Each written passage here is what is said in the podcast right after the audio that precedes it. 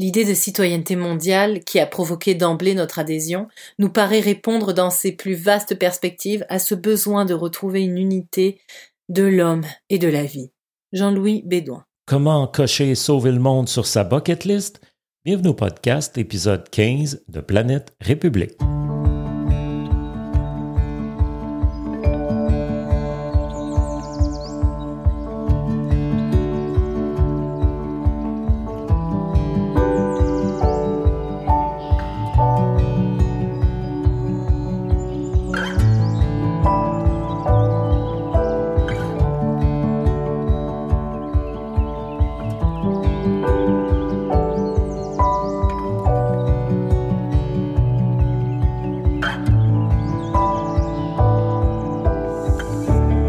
Épisode 15. Ce pain devenu immangeable. Ceci est le deuxième épisode de la troisième et dernière partie du projet Planète République.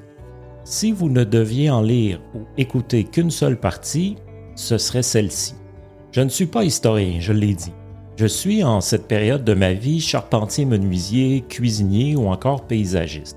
Ces boulots pour moi font sens travaille de mes mains et peux constater concrètement au quotidien que mon travail est utile à ma communauté.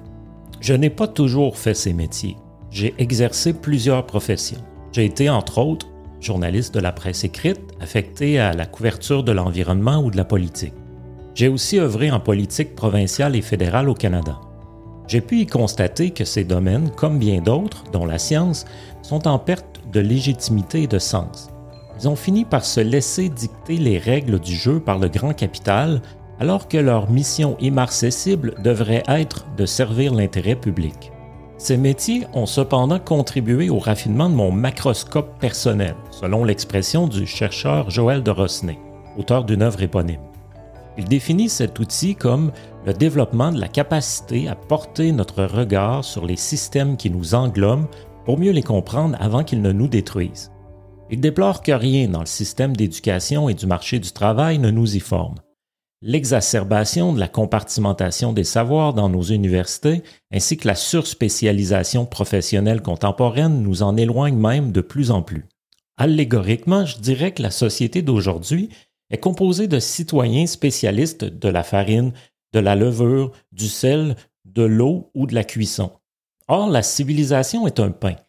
Les spécialistes ne jugent ce pain qu'à l'aune de l'ingrédient spécifique qu'ils maîtrisent.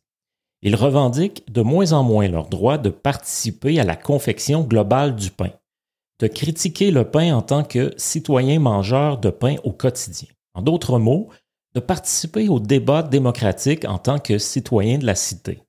Ceci est probablement dû à un appauvrissement de la culture générale.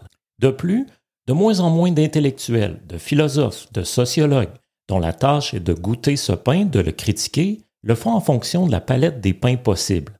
L'écrasante majorité d'entre eux cantonnent leur critique à des facteurs certes un peu plus holistiques de sa confection, tels la qualité de sa croûte ou le moelleux de sa mie, néanmoins pratiquement toujours en se bornant la trop restrictive onde des pains qui ont déjà été faits avant cette dernière fournée.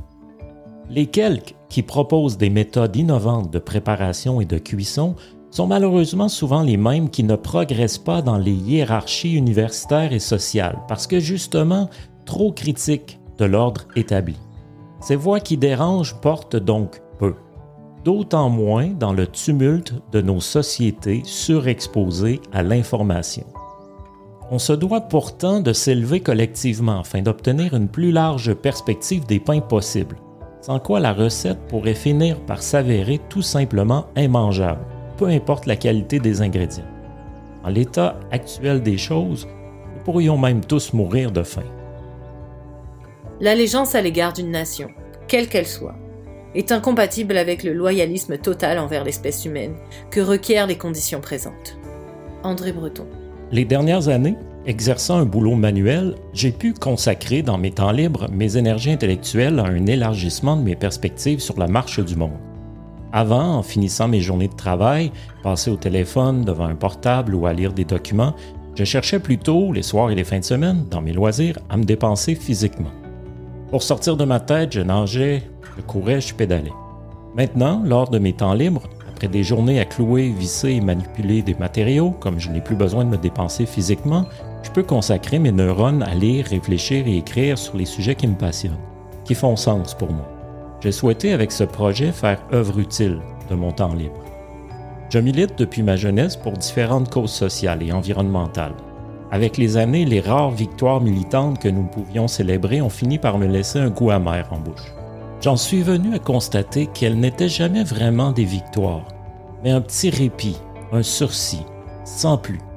Comme si on avait finalement gagné, au prix d'une énergie militante démentielle, que quelques minutes sur l'inévitable apocalypse. La course du rhinocéros néolibéral ne pouvant jamais s'arrêter, nous arrivions quelquefois à le ralentir, à le distraire, mais que pour un bref instant. Je constatais bien, en vieillissant, que l'accumulation de ces petites victoires ne serait jamais suffisante pour nous sauver collectivement. J'ai consacré beaucoup d'énergie dans ma vie personnelle et professionnelle à la critique, à la dénonciation, à la colère et au cynisme, à hocher la tête en me disant non, non, non, les choses ne devraient pas se passer comme ça. Et je ne suis pas le seul, j'en vois, j'en entends et j'en lis beaucoup qui sont dans cette mouvance.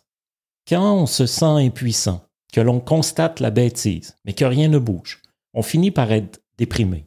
Je vois beaucoup de gens abattus, anxieux, dépressifs autour de moi. Ce sont souvent les plus brillants, les plus sensibles, les plus conscients. L'Association américaine de psychologie a documenté cet accroissement des troubles mentaux associés au cataclysme appréhendé. Le mondialisme, c'est la mondialisation maîtrisée, régulée, contrôlée. C'est la seule façon de mettre l'économie au service de l'homme et non pas au service de quelques privilégiés. Boris Brentchalov.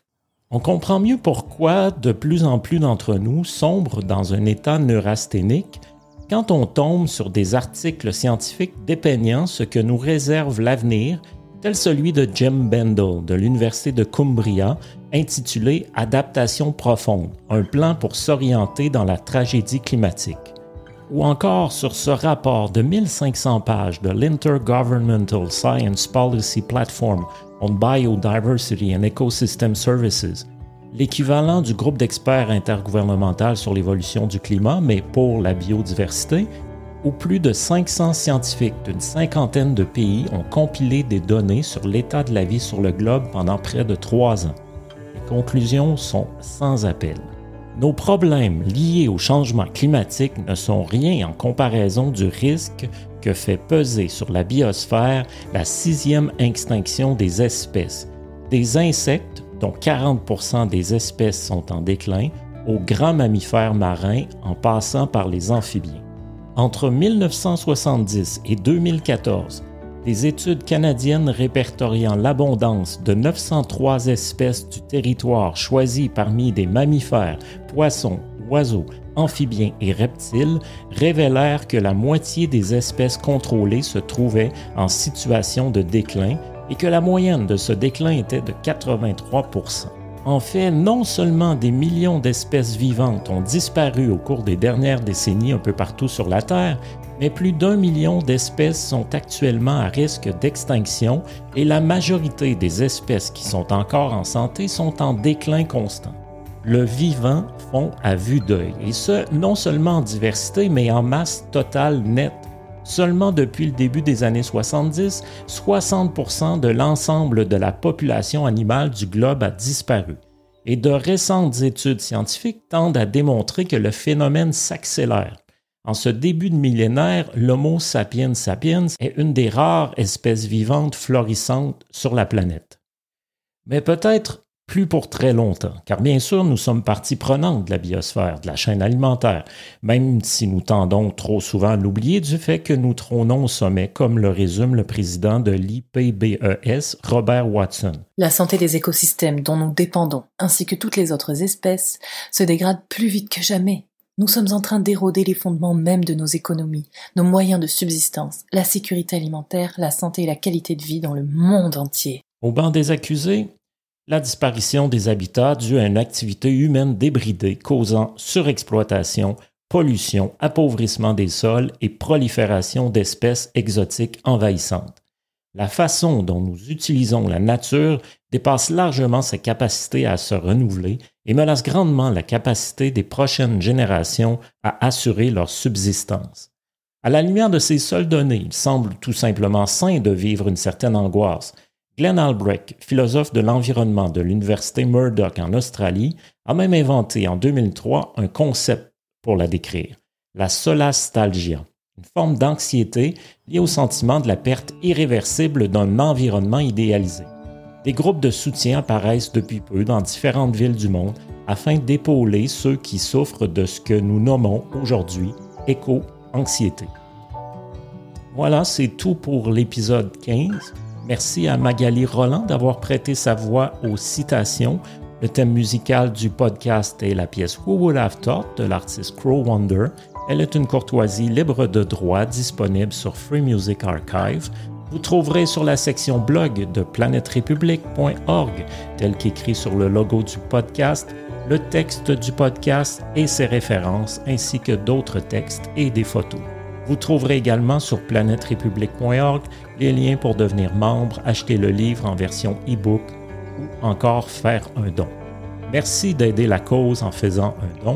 Merci aussi, s'il vous plaît, de partager, surtout à ceux qui vous sembleraient intéressés par un tel sujet. Merci de votre écoute et au plaisir de vous retrouver pour l'épisode 16.